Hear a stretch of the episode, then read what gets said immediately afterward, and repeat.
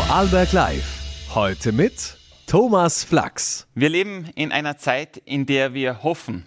Sehr viel sogar. Wir hoffen auf technologische Durchbrüche, soziale Gerechtigkeit und auch auf ein Leben im Einklang mit der Natur. Gleichzeitig begegnen einem aber auch Ängste und Zweifel, wenn man so in die Zukunft blickt. Herzlich willkommen bei Vorarlberg Live am Dienstag, den 19. September 2023, dem Tag, an dem die 26. Ausgabe vom Philosophikum in Lech beginnt. Den Start machen heute zwei Diskussionen vor vollem Haus und genau zwischen den beiden Veranstaltungen nimmt sich nun der wissenschaftliche Leiter die Zeit für einen virtuellen Besuch bei uns im Studio, der emeritierte Professor für Philosophie an der Universität Wien, Dr. Konrad Paul Lissmann. Einen guten Abend nach Lech. Hallo. Guten Abend. Danke für die Einladung. Ja, Herr Professor, äh, soeben starteten Ihre Kollegin, die Frau Eva von Redeker, und der Strafrechtsprofessor Dr. Reinhard Merkel in die vollgepackte Veranstaltungswoche. Ähm, die beiden stellen sich die passende Frage und die gebe ich auch gleich zurück nach Lech. Wie ist die Lage? Ähm, ja, also das, was hier jetzt diskutiert wurde, ist äh, ähnlich dem, ähm, was Sie schon angedeutet haben und anmoderiert haben. Äh, die Lage ist auf der einen Seite prekär, äh, für viele auch äh, beängstigend, beziehungsweise auch mit Sorge erfüllt. Es war die Rede von der Krise der Demokratie, von einem globalen, weltweiten, gefährlichen Hang zu neuen autoritären politischen Systemen. es war die Rede von der Krise ähm, äh, des Klimas, äh, der Klimawandel und die Frage, ob wir den tatsächlich in den Griff äh, bekommen und mit allen Folgeproblemen. Und es ging natürlich auch um eine der zentralen Fragen, die gerade auch gegenwärtig jetzt in Europa verhandelt werden, nämlich die Frage, wie gehen wir mit der Immigration um und schaffen wir es wirklich eine einerseits menschenrechtliche und auf der anderen Seite dann auch bewältigbare Migrationspolitik äh, äh, zu äh, gestalten. Und das sind lauter, wenn man so sagen will, Krisen oder Problemfelder, äh, in denen immer beides zu beobachten ist, nämlich auf der einen Seite, wir hoffen, dass wir das in den Griff bekommen, äh, sei es äh, durch politische Einsicht, sei es durch Aufklärung, sei es durch technische Innovationen. Es geht ja nicht nur um künstliche Intelligenz, sondern auch gerade im Zusammenhang mit der Klima äh, Krise setzen sehr viele äh, ihre Hoffnungen in äh, sozusagen technische Innovationen, die den Energiesektor betreffen werden, den Mobilitätssektor betreffen werden und insgesamt zu einer Entspannung der ähm, Belastungen führen werden. Und auf der anderen Seite sind alle Hoffnungen immer auch begleitet, grundiert, konterkariert durch Befürchtungen, durch Ängste. Äh, dass wir es nicht schaffen, dass die Probleme uns über den äh, Kopf wachsen, äh, dass es zumindest nicht die globalen, ganz sauberen Lösungen geben wird, die wir uns vielleicht erhoffen und erträumen, sondern dass wir eben, das war auch gerade Gegenstand dieser Debatte, dass wir eben vielleicht nur mit Teillösungen zufrieden sein müssen, dass es Konflikte geben wird, dass es Benachteiligte geben wird, ähm, äh, dass wir nicht alle ähm, äh, sozusagen negativen Konsequenzen unseres Handelns äh, werden abfedern können. Und äh, sozusagen ich, mm, eine These, die ja dieses Philosophikum begleiten wird, äh, ist sicher äh, diejenige, dass sofern wir unseren Blick auf die Zukunft richten und Zukunftserwartungen formulieren, werden diese immer zwischen Hoffnungen und Befürchtungen schwanken. Mhm. Jetzt kann man schon im Hintergrund bei Ihnen lesen, äh, Sie titeln ja in diesem Jahr Alles wird gut. Ähm, in Ihrem Vorwort zu dieser Veranstaltung, äh, da stellen Sie ja auch gleich die berühmte Frage Immanuel Kants, was dürfen wir hoffen? Äh, und Sie münzen das Ganze auch gleich um in die Frage, dürfen wir überhaupt noch hoffen? Wie fällt Ihre Antwort darauf aus? Ja, ich denke schon, dass wir hoffen dürfen, weil ich glaube, dass äh, das Vermögen zu hoffen äh, äh eigentlich untrennbar verbunden ist, überhaupt äh, äh mit ähm, äh, sozusagen mit der Möglichkeit oder oder dem Glauben daran, zukunftspositiv äh, gestalten äh, zu können. Das heißt, ja, äh, wir dürfen hoffen, Und das Zweite, was ich denke, was in diesem Titel auch zum Ausdruck kommt, das ist, dass äh, Hoffnung der Versuch ist, äh, die Zukunft positiv in den Blick äh, zu bekommen. Das alles wird gut, heißt ja nicht, dass wir der Überzeugung sind, dass wir in der besten aller Welten leben, ja, und dass wirklich alles gut werden wird, sondern das bedeutet meines Erachtens nur, aber das nur jetzt unter Anführungszeichen, dass wir der Überzeugung sind, dass wir durch unsere Aktivitäten, durch unsere Fantasie, äh, durch unsere Innovationen, vielleicht auch durch unsere Bereitschaft, äh, Realitäten zu akzeptieren, vielleicht nicht alles, aber doch das eine oder andere äh, zum Bessern wenden können und ich denke, diese Hoffnung grundiert ja überhaupt moderne Gesellschaften. Moderne Gesellschaften sind ja nicht fatalistisch.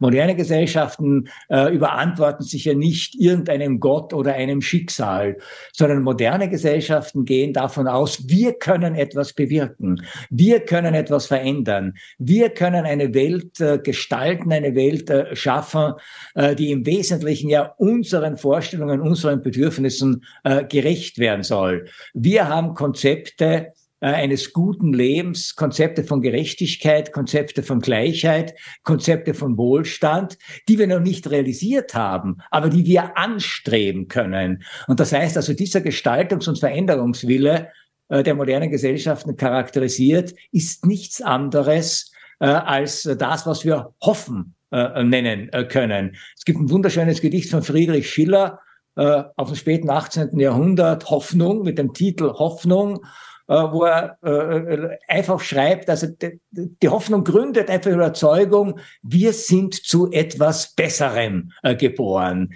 Wir sind dazu geboren, die Zustände, in die wir hineingeboren worden sind, zum Positiven äh, zu verändern. Das kennzeichnet meines Erachtens ein äh, modernes, aufgeklärtes Bewusstsein aus.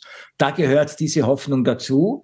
Gleichzeitig gehört aber auch die Einsicht dazu, dass diese Hoffnung nicht überzogen sein kann. Ja? Mhm. Äh, wer tatsächlich äh, von heute auf morgen das Paradies auf Erden errichten wird, wird nur ein, äh, ein Terrorsystem äh, errichten, sondern es geht schon auch um so etwas wie eine maßvolle Hoffnung. Aber Herr Liesmann, es ist unbestritten, jetzt leben wir in Krisenzeiten. Ähm, der, der, Krieg in der Ukraine, das Klima, davor auch Corona. Das muss ja auch mit der Gesellschaft und dem Hoffnungsbegriff irgendwas machen. Ja, äh, Sie werden jetzt vielleicht erstaunt sein, aber meine vielleicht etwas paradoxe These dazu lautet, äh, genau diese Polykrisen, wie wir das äh, ja gerne nennen, werden den Hoffnungsbegriff und werden die Hoffnung stärken, nicht schwächen. Äh, warum? Es ist keine große Kunst äh, zu hoffen, ähm, äh, wenn alles klar ist wenn relativ äh, gut äh, argumentierbar ist, wie sie etwas entwickelt wird. Äh, wenn Ihnen eine große Gehaltserhöhung bevorsteht, brauchen Sie nicht lang hoffen, dass Ihre Lebensumstände verbessern werden. Das ist einfach dadurch gegeben. Das ist prognostizierbar. Wenn Sie nicht das Geld am nächsten Tag sofort ins Spielcasino tragen und verspielen, können Sie relativ gut prognostizieren, ähm, was sich in Ihrem Leben zum Besseren verändern wird wenn etwas nicht so gut prognostizierbar ist, wenn etwas unsicher ist, je unsicherer und krisenanfälliger uns die Zukunft erscheint, umso stärker wird äh, sozusagen dann das Bedürfnis oder die Möglichkeit äh, zu hoffen, weil wir nichts anderes mehr haben. Ja, wir haben eben nicht die plausiblen Strategien, wo man sagen könnte, ja, wenn wir das machen, ist alles in Ordnung. Ja, wir wir haben nicht die Instrumentarien, die uns äh, es ermöglichen, zu sagen, im Ukraine-Krieg kein Problem, beenden wir von heute auf morgen. Das haben wir alles nicht. Ja, wir wissen, wir sind in einem Konflikt äh, äh, drinnen, ähm, äh, wo keiner genau weiß, wie kommen wir wieder raus. Und gerade deshalb, bei Klima ist äh, äh, etwas Ähnliches. Wir wissen, äh, auch wenn wir alle Anstrengungen unternehmen, äh, wird uns der Klimawandel und werden uns die negativen Auswirkungen dieses Wandels noch Jahrzehnte, manche Forscher sagen Jahrhunderte äh, begleiten. Das heißt, es bleibt uns dann eigentlich um nicht zu verzweifeln und zu resignieren und defetistisch zu werden und melancholisch zu werden, bleibt uns nur die Hoffnung als einzige Kraft, trotzdem weiterzutun, trotzdem was zu versuchen, trotzdem Widerstand zu leisten, trotzdem in Verhandlungen zu gehen, äh, äh, trotzdem Strategien zu suchen, um diese oder jene Probleme zu lösen. Mhm. Und wenn man sich dazu äh, Texte von Ihnen durchliest, da begegnet einem auch immer der Begriff des Scheiterns. Äh, in einem Gastkommentar der NZZ schreiben Sie im Jänner, wir leben in einer Welt, die uns überfordert und der wir uns auf der Suche nach Lösungen ähm, auch selbst überfordern. Ähm, das würde bedeuten, dass man äh, auch immer mal mehrere Anläufe braucht, dass man auch Fehler macht. Ähm, das impliziert auch eine gewisse Fehlerkultur. Äh, wie weit sind wir da in unseren Breitengraden? Äh, naja, auf der einen Seite machen wir genau äh, diese Erfahrungen, dass wir viel falsch machen können. Äh, und das ist ja wahrscheinlich noch gar nicht so richtig verarbeitet, dass uns gerade die Klimakrise vor Augen führt, dass wir 200 Jahre das Falsche gemacht haben. Ja? Dass das Setzen in bestimmte Technologien, das Setzen in bestimmte Formen der Energiegewinnung, äh, das Setzen in bestimmte Formen von Mobilität, die wir ja 200 Jahre lang als Fortschritt empfunden haben, die wir als Zugewinn von Freiheit, als Zugewinn von Bequemlichkeit äh, empfunden haben. Natürlich genießen wir jetzt schnell von einem Ort an den anderen fliegen zu können. Natürlich genießen wir äh, durch Gas äh, beheizte warme äh, Wohnungen. Natürlich genießen wir eine Industrialisierung, die uns viel äh, äh, körperlichen Mühen abgenommen hat. Und trotzdem müssen wir einsehen, es war unter Umständen das Falsche oder nicht das ganz Richtige äh, oder wir haben das Ganze überzogen. Äh, das heißt also, wir machen die Erfahrungen, dass auch Dinge, die wir sehr positiv gesehen haben und die ja nachweislich auch für viele Menschen Verbesserungen ihres Lebens gebracht haben, dass das trotzdem fehlerbehaftet sein kann, dramatisch fehlerbehaftet sein kann. Wie wir damit umgehen, das ist noch gar nicht äh, klar. Das müssen wir auch äh, sozusagen erst lernen. Und auf der anderen Seite gibt's ja auch äh, den schönen Begriff, äh, weil Sie das angesprochen haben, der gescheiterten Hoffnung. Ja, natürlich können Hoffnungen auch enttäuscht werden. Natürlich können Hoffnungen äh, auch scheitern. Äh, aber ich glaube, wir müssen uns auch damit konfrontieren und damit auseinandersetzen, dass äh, bestimmte Anstrengungen, bestimmte Versuche, etwas äh, zu verbessern, nicht deshalb äh, schon ad acta zu legen sind, äh, weil sie beim ersten Mal äh, nicht äh, funktionieren. Äh, es wird uns gar nichts anderes übrig bleiben, als dieses alte Spiel, das in den Wissenschaften ja zu sehr viel ähm, Fortschritt geführt hat, dieses alte Spiel von Versuch und Irrtum äh, zu spielen. Ja, wir werden Dinge probieren müssen, wir werden uns irren, wir werden Fehler machen, wir werden versuchen, aus diesen Fehlern äh, äh zu lernen. Äh, klug ist, äh, so lautet eine beliebte Sentenz, wer imstande ist, aus den Fehlern anderer äh, zu lernen.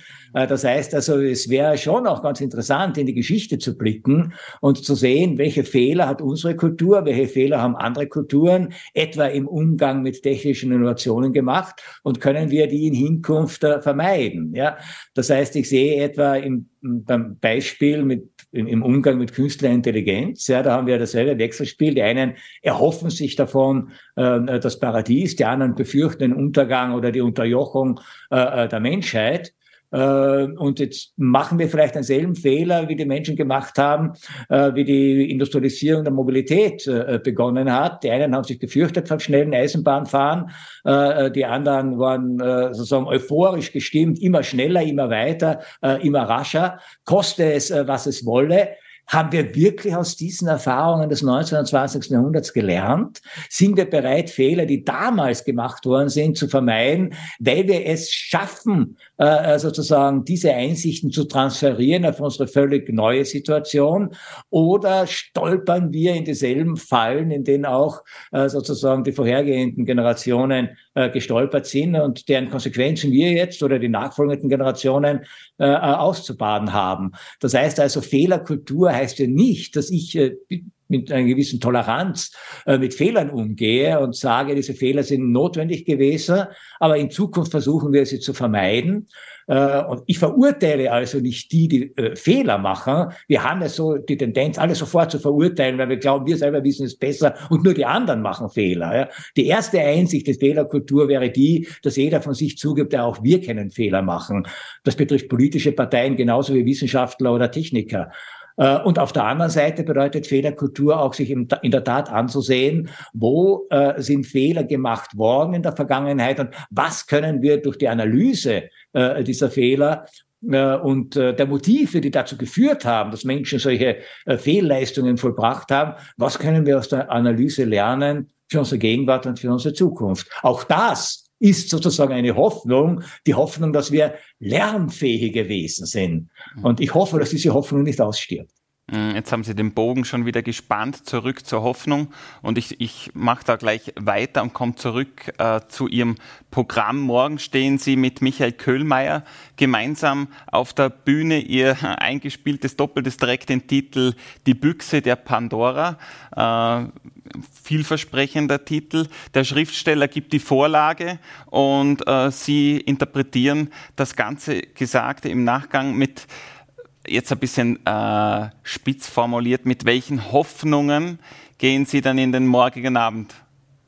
Äh, naja, nachdem das ein sehr spontan gestalteter Abend ist, der ist ja nicht vorbereitet, sondern es ist ein, ein spontanes Wechselspiel zwischen dem Erzähler und dem äh, äh, Philosophen, hoffe ich äh, einerseits, dass Michael Köhlmeier seine Geschichten gut erzählen wird. Da habe ich eigentlich großes Vertrauen. Ich halte ihn für einen begnadetsten äh, Geschichtenerzähler unserer Zeit.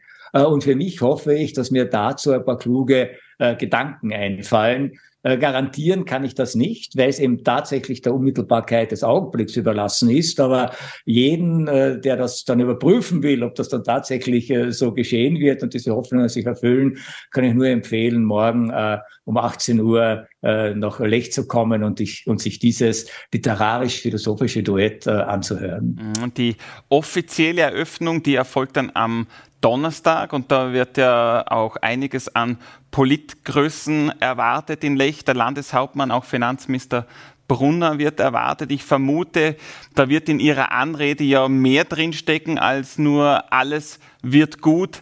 Ähm, welche Verantwortung trägt die Politik, um einen hoffnungsvollen Blick in die Zukunft zu haben?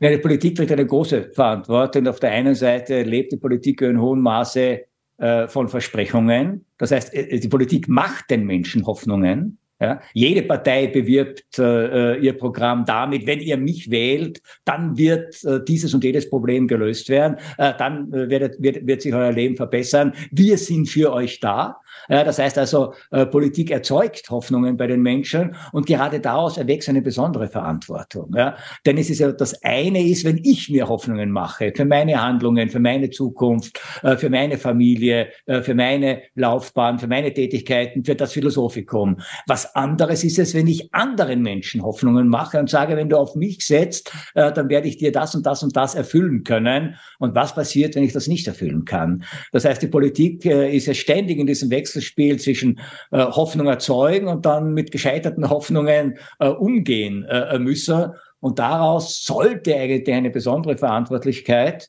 äh, erwachsen, eine besondere Sensibilität äh, äh, dem gegenüber, was kann man versprechen, was wird man äh, halten können, was kann man tatsächlich garantieren äh, und wo sollte man eigentlich so offen sein und zu sagen, äh, ja, wir wollen unser Bestes tun, aber wir können nur hoffen, dass es gelingen wird. Ja? Also mein Lieblingsbeispiel dafür ist, was wäre äh, geschehen 2015, wenn Angela Merkel nicht gesagt hätte angesichts äh, der Migrationsbewegungen, wir schaffen das, sondern wenn sie ehrlicherweise gesagt hätte, es ist eine schwierige Situation, wir können nur hoffen, dass wir das schaffen.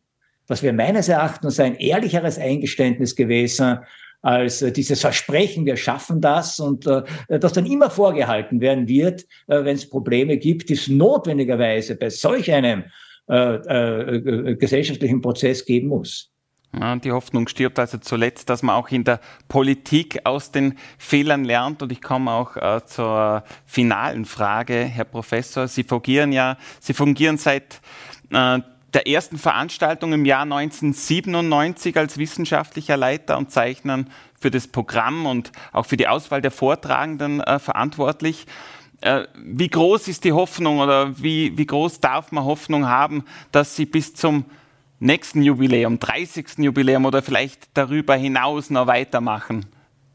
Ja, es gibt Hoffnungen, äh, die, darüber kann man nicht selber befinden, sondern äh, es ist ja auch so ein Aspekt äh, zu jeder äh, berechtigten Hoffnung äh, oder zu jeder Hoffnung, ja, ob sie berechtigt oder unberechtigt ist, bleiben wir dahingestellt, gehört ein Vertrauen. Ja, Vertrauen äh, in andere Menschen, Vertrauen in Institutionen und Vertrauen in Mächte, die man nicht kontrollieren kann. Ja, das heißt also, Äh, natürlich äh, kann man die Hoffnung hegen oder hege ich die Hoffnung, dass ich sowohl körperlich als auch geistig weiterhin so rege sein kann und rege sein werde dass ich das Philosophikum weiter äh, äh, begleiten kann. Äh, ich kann hoffen, dass diese Institution, die äh, auch materiellen Ressourcen immer zur Verfügung hat, damit das fortgesetzt, gedeihlich weiterentwickelt, entfaltet werden kann.